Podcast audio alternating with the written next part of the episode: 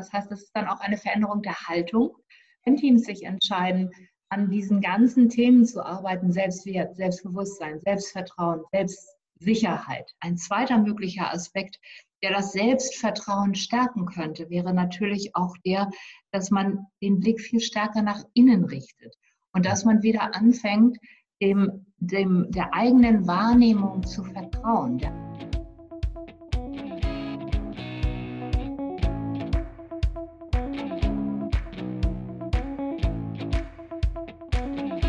Hallo und herzlich willkommen zu einem neuen Podcast. Und heute mit einem Gast, den oder die ich zum zweiten Mal begrüße. Hallo, liebe Claudia Schliebhake. Grüß dich, Claudia. Hallo, Markus. Guten Tag. Wir wollen heute ein Thema aufgreifen, über das wir beim letzten Mal schon gesprochen haben und das noch weiter vertiefen und fortführen. Ähm, es gab ja auch einige Reaktionen auf unser erstes Gespräch, liebe Claudia. Kannst du vielleicht ein bisschen was dazu sagen, unseren Hörern mit auf den Weg schon mal geben, was unser Gedanke für und unser Ziel für das heutige Gespräch ist? Ja, wir haben uns vor einigen Wochen äh, zusammengeschlossen, Markus, um über das Thema toxische Führung zu sprechen. Toxische Führung ist ein stark schädigender Führungsstil, der letztendlich die Kraft eines Teams und die einzelner Menschen völlig außer Kraft setzen kann. Das ist ein so spannendes Thema gewesen. Wir haben viel Resonanz auf diesen Podcast bekommen und sehr viele Fragen. Wir haben in unserem ersten Podcast einfach gesprochen über die Auswirkungen dieser toxischen Führung und haben gesagt, wir würden in der Folge viel lieber mit den betroffenen Mitarbeitern arbeiten als mit den äh, sozusagen Verursachern dieser großen Verunsicherung in der Zusammenarbeit. Und das hat viel Resonanz ergeben. Das heißt, viele Menschen haben uns gefragt, wie geht denn das genau? Was kann man denn tun und was kann denn die positive Psychologie beitragen an Methoden und Techniken, dass ein Team gestärkt werden kann und aufgebaut werden kann, wenn es in einer schwierigen Situation ist? Genau, also so quasi ganz lösungsorientiert, wenn die Bedingungen schwierig sind, ja, wie kann ich als Betroffener äh, quasi auch gut Selbstfürsorge betreiben oder etwas tun, äh, die Konzepte der positiven Psychologie nutzen, äh, damit die Bedingungen für mich ein kleines bisschen leichter werden, könnte man aus einer ja, lösungsfokussierten Sichtweise vielleicht sogar sagen. Und ähm, ja, dafür haben wir ja quasi nochmal vorbereitet ähm, weil du ja auch tief in diesem Thema toxische Führung drinsteckst, dich da mit den Ursachen, mit den Wirkungen beschäftigst. Ähm, ja, haben wir so ein paar, nämlich drei Kernfolgen eigentlich rausgearbeitet und wollen für die heute im Gespräch gemeinsam im Dialog äh, Lösungen anbieten, die nützlich sein können, damit es, äh, ja, damit man eben ein bisschen weniger darunter äh, quasi leidet und auf der anderen Seite vielleicht sogar gestärkt äh, daraus hervorgeht, um mal aus einer wachstumsorientierten Perspektive der positiven Psychologie zu sprechen. Ähm, ja, ich würde vorschlagen, dass wir dabei anfangen, dass wir mal schauen, was ist denn eine mögliche Folge, was sind denn die Folgen, ähm, die äh, entstehen können bei den Betroffenen, ähm, ja, in einem toxischen Umfeld. Ja, also zunächst mal möchte ich ergänzen, ich beschäftige mich natürlich nicht nur mit toxischer Führung, sondern in erster Linie bin ich seit 20 Jahren in der Beratung, im Coaching und im Training und es geht immer um die psychische Gesundheit am Arbeitsplatz. Das heißt, es geht darum, psychomentale und psychosoziale Ressourcen ganz gezielt aufzubauen.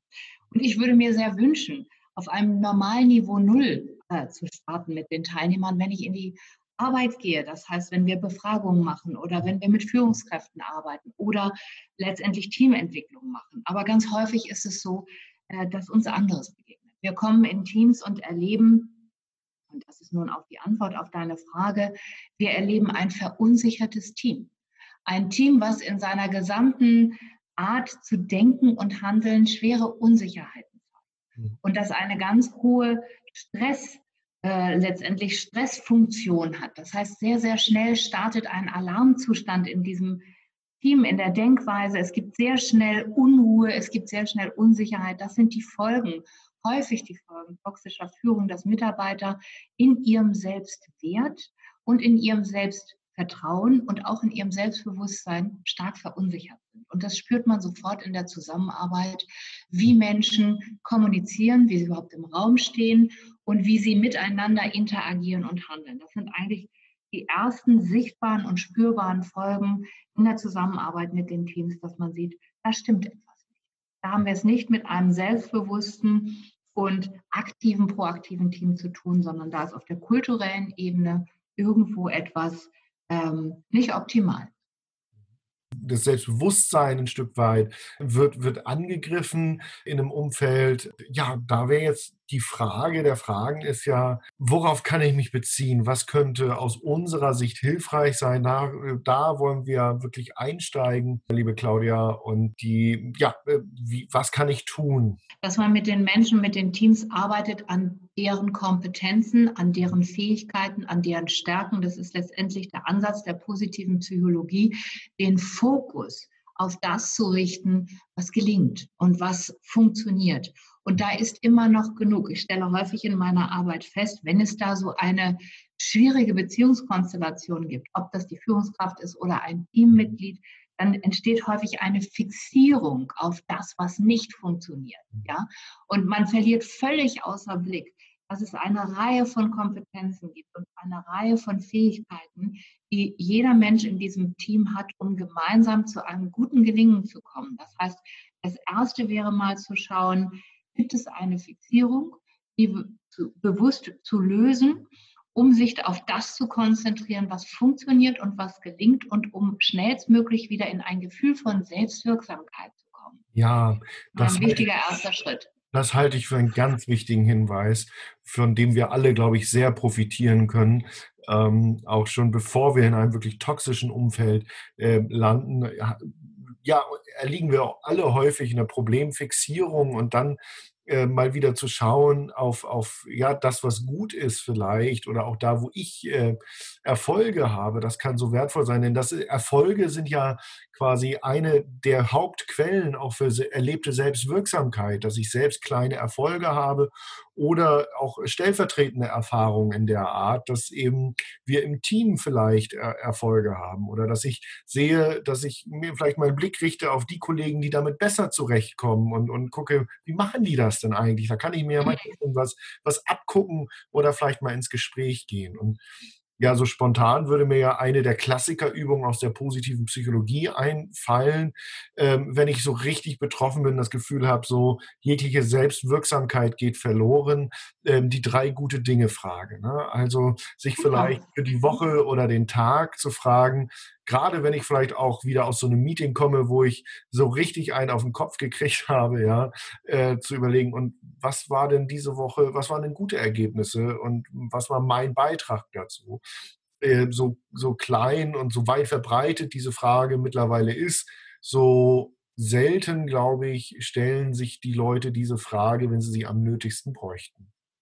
Genau, das ist ein sehr gutes und treffendes Beispiel, um Selbstwirksamkeit wirklich zu stärken, in die eigentliche Schriftlichkeit zu kommen, vielleicht auch noch in den Austausch zu gehen, dass das eine Gruppe, ein Team macht, dass man das gemeinsam bespricht und dass man sich so auch einfach im, im Gruppengefühl weiter aufbaut und weiter stärkt. Das ist der Aspekt Selbstwirksamkeit. Ein zweiter möglicher Aspekt, der das Selbstvertrauen stärken könnte, wäre natürlich auch der, dass man den Blick viel stärker nach innen richtet und dass man wieder anfängt, dem, dem, der eigenen Wahrnehmung zu vertrauen, der eigenen inneren Stimme, die einem bestimmte, mh, hm, bestimmte Dinge ja auch mitteilt, was gut ist, was schlecht ist, was richtig ist, was falsch ist. Weil ein großer Teil dieser, dieser wirklich schädigenden Zusammenarbeit beruht auf einer intransparenten Kommunikation, die letztendlich teilweise paradox sein kann, die, die äh, Doppelsignale enthält. Und das führt zu einer völligen Verunsicherung. Und ähm, wenn man da aufhört, wenn man sich da besser abgrenzt vor den äußeren Einflüssen und letztendlich auch beschulen lässt, ja, durch Trainings, da vermitteln wir unwahrscheinlich viel Wissen darüber, wie Kommunikation gelingt und wie sie eben auch verunsichert. Und dieses Wissen schützt einfach vor der Wirkung einer derartigen Kommunikation. Wissen ist der beste Schutz vor schädigenden Einflüssen. Und wenn ich bestimmte Mechanismen in der Kommunikation erkenne, dann kann ich mich bewusst entscheiden, zu sagen, ich vertraue meiner eigenen Wahrnehmung und nicht dem äh, mir entgegengebrachten, was sich vielleicht intransparent zeigt, doppeldeutig zeigt oder einfach paradox anmutet. Also das Ich nehme quasi das Vertrauen zurück zu, zu mir und vertraue in meine eigene Wahrnehmung eher als in das äh, Zweifelhafte, was mir nahegebracht wird. ich halte das für absolut richtig und das ist ja auch, das zeigt ja auch die Haltung, die wir auch äh, und die du ja auch in deiner Beratung, in der Begleitung äh, deiner Klienten ähm, ja über darstellst, unterstreichst, ja, die wir in der positiven Führung unterstreichen, also dass eben die Wertschätzung jedes Einzelnen, äh, du bist, äh, man könnte sagen, du bist okay, ja, und deine Perspektive, deine Sicht auf die Dinge hat eine Berechtigung, eine ganz wesentliche Basis. Jetzt habe ich gerade gedacht, naja, ein Stück weit ist es ja häufig so, je höher die eigene Betroffenheit, ne, desto desto schwieriger wird es ja, ähm, sich da, also sich das, sich daran zu erinnern. Und das ist, glaube ich, ein Punkt, äh, da braucht man die Hilfe außenstehender Dritter, dass man quasi die Relation wieder richtig findet. Also das ist, hat etwas mit dem Anhaften und dem Fixieren zu tun. Man fixiert sich auf das, was nicht funktioniert, geht letztendlich immer näher daran an diese misslichen Umstände und dadurch werden sie immer größer. In dem Moment, wo ich mich ein Stück weit distanziere, wo ich letztendlich auf der Metaebene vielleicht auch mit anderen darüber spreche, mich beraten lasse mhm. und den Fokus weiter öffne, verändert sich auch meine Wahrnehmung und es kommen wieder andere Aspekte mit hinein und man entzieht auch so die, der schädigenden, dem schädigenden Einfluss quasi die Wirkung. Und ich halte das für einen sehr wichtigen Aspekt auch weiterhin sich zu distanzieren und letztendlich auch das Geschehen zu relativieren, also in einen größeren Gesamtzusammenhang einzuordnen. Das ist ein weiter sehr wichtiger Schritt, um Selbstschutz aufzubauen, um Ressourcen zu stärken und die Kraft in die eigene Wahrnehmung äh, zu stärken einfach. Ja, sehr wertvoll, glaube ich. Ähm, die ja, damit könnte man vielleicht sagen, äh, du hast schon verschiedene Strategien jetzt genannt, wie ich da wieder hinkommen kann. Ne? Ähm, entweder mal bewusst vielleicht so sich auf diese auch negativen Emotionen zu fokussieren und sie aufzulösen oder ähm, äh, eben auch ja sich Hilfe von außen zu suchen und im Austausch mit anderen wieder da so ein Stück weit, ich sage jetzt mal, in die Kraft zu kommen. Ähm, ja, wollen wir da noch weitere Hinweise geben oder wollen wir noch weitere auch Folgen ansprechen, Claudia? Äh, was kommt hier gerade für ein Gedanke? Ja, mir kommt auf der körperlichen Ebene natürlich noch ein Gedanke. Das sind jetzt so die psychomentalen Aspekte gewesen. Aber es ist natürlich auch so, dass rein auf der körperlichen Ebene dieses Gehirn einen unheimlichen Stress erleidet. Durch mhm. permanente Unsicherheit, durch permanente Verunsicherung. Das heißt, es gibt ein, ja, so eine Art Alarmzentrum, Stresszentrum im Gehirn, das komplett überaktiv ist. Und auch da helfen Schulungen einfach zu diesen Mechanismen, dass man sich einfach Informationen holt, wie, wie verläuft das, was passiert mit dieser Hyperaktivität bestimmter Gehirnareale, was macht das mit mir. Das ist letztendlich, ich, ich schaffe mir dadurch eine eigene innere Biochemie, die ich so schnell gar nicht mehr regulieren kann. Das heißt, auf der körperlichen Ebene kommt unbedingt noch hinzu eine Reduktion des Stresspegels durch eine aktive Selbstberuhigung. Und da ist es für jeden einzelnen Betroffenen und Teilnehmer wichtig, ein ganz individuelles System zu finden. Wie kann ich mich selber beruhigen? Sind das Spaziergänge? Ist das ein Abstand zum Geschehen? Ist das ein Gespräch mit Vertrauten? Brauche ich einen Waldspaziergang? Also es sind unterschiedliche, gehe ich in die Meditation, gehe ich in die Stille? Was tue ich, um aktiv dieses Gehirn, was über aktiv in bestimmten Bereichen sein kann, mittelfristig zu verändern und selber stärker zu beruhigen, um diesem äh, Stress auch auf der körperlichen Ebene entgegenzuwirken. Äh, das halte ich für, für sehr wichtig. Das können Techniken der Achtsamkeit sein, das können Techniken des Mitgefühls sein, das kann, äh, können meditative Verfahren sein, das kann Yoga sein. Jeder so, wie er mag, aber diese Verbindung zwischen Körper und Geist zu schaffen mit dem Ziel, das ganze System zu beruhigen. Das ist einer der besten Schutzfaktoren für äh, schädigende Einflüsse. Ja, das kann ich so gut nachvollziehen und du beschreibst das auf so wunderbare äh, Weise. Das klingt total plausibel, diese, die Zusammenhänge dieser komplexen äh, Aspekte und die Funktionsweise. Und wenn ich jetzt eben so drinstecke, ich finde, du hast gerade so ganz, äh, du hast gerade das Stichwort Achtsamkeit gegeben und das kann ja auch nochmal ein ganz konkreter, ja, ich sage jetzt mal so ein Hands-on-Hinweis sein für denjenigen. Achtsamkeit heißt ja einfach mal auch, ja, jetzt äh, sich, also in dem Moment dessen gewahr sein, was jetzt gerade ist und zu merken vielleicht, wie fokussiert ich auf Negatives bin und zu sagen äh, und jetzt drauf zu gucken, was würde mir jetzt gerade gut tun und zum Beispiel durch den eben von dir genannten Spaziergang wieder so ein bisschen Klarheit und Abstand gewinnen, zum Beispiel an der Stelle. Genau.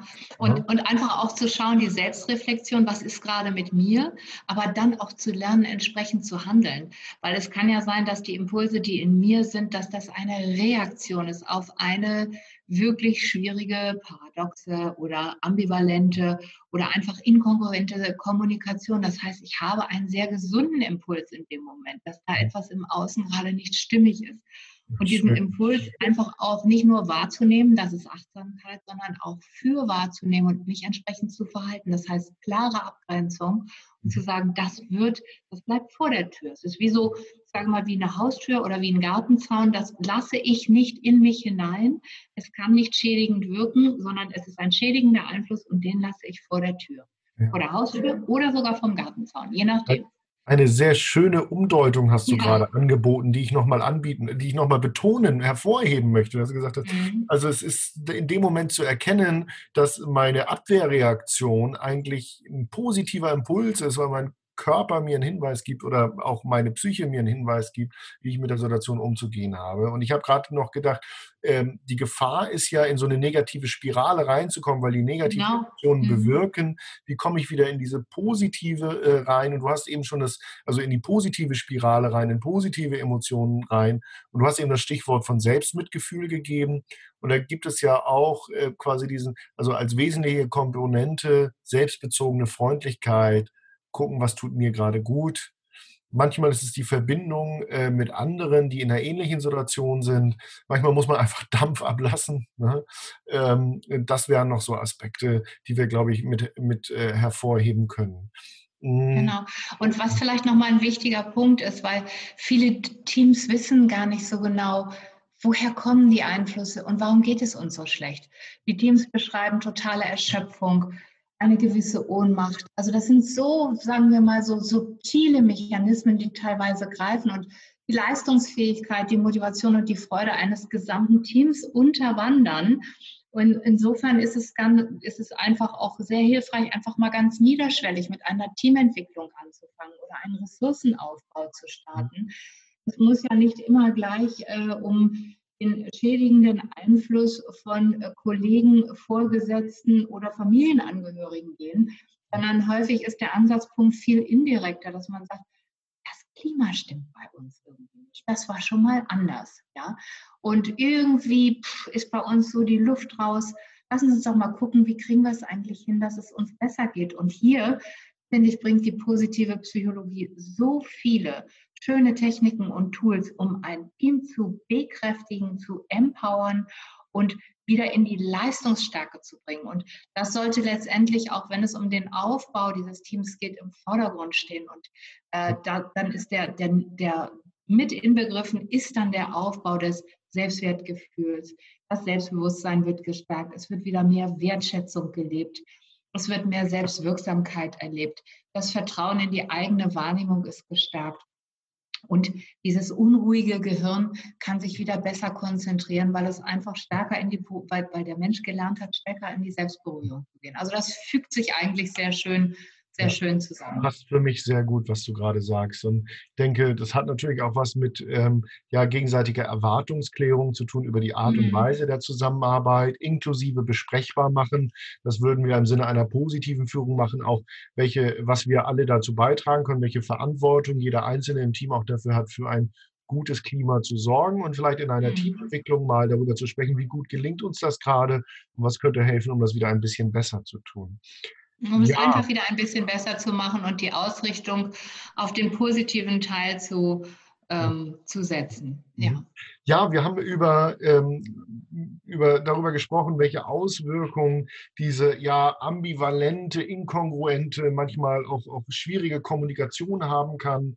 Ähm, wir haben darüber gesprochen, wie eben auch der Selbstwert angegriffen wird. Ähm, und wir haben ganz viele verschiedene Aspekte jetzt angerissen. Ich finde, da steckt, also da könnten wir wahrscheinlich stundenlang jetzt weiter drüber sprechen. Claudia, ähm, was müssen wir noch an Hinweisen geben? Was müssen wir noch ansprechen? Ähm, vielleicht, wenn wir so die Highlights hier ja heute besprechen wollen.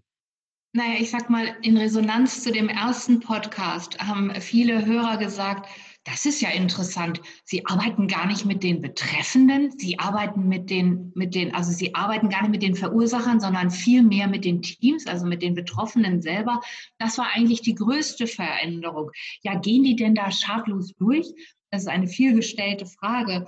Und da kann man eigentlich nur ergänzen, wie, wie funktioniert denn die Veränderung? Ja, der Aufbau der Teams, so wie wir es eben beschrieben haben, verändert das Gesamtsystem. Durch den Aufbau und durch die Arbeit in den Teams verändert sich das Kommunikationsverhalten in den Teams, aber auch das Kommunikationsverhalten zu den Betreffenden. Das heißt, die Veränderungsarbeit geht von innen nach außen und verändert damit auch denjenigen oder die Gruppe von Menschen, die einen schädigenden Einfluss haben. Also wir arbeiten von innen nach außen und verändern schon den Verursacher, nur auf eine sehr, eine sehr viel äh, indirektere Art und Weise ich glaube, so wird auch nochmal deutlich, auch die Art und Weise, wie du, wie du, wie du quasi arbeitest und welchen Beitrag das dann eben auch zu der Art der Zusammenarbeit leisten kann, zu der Kultur.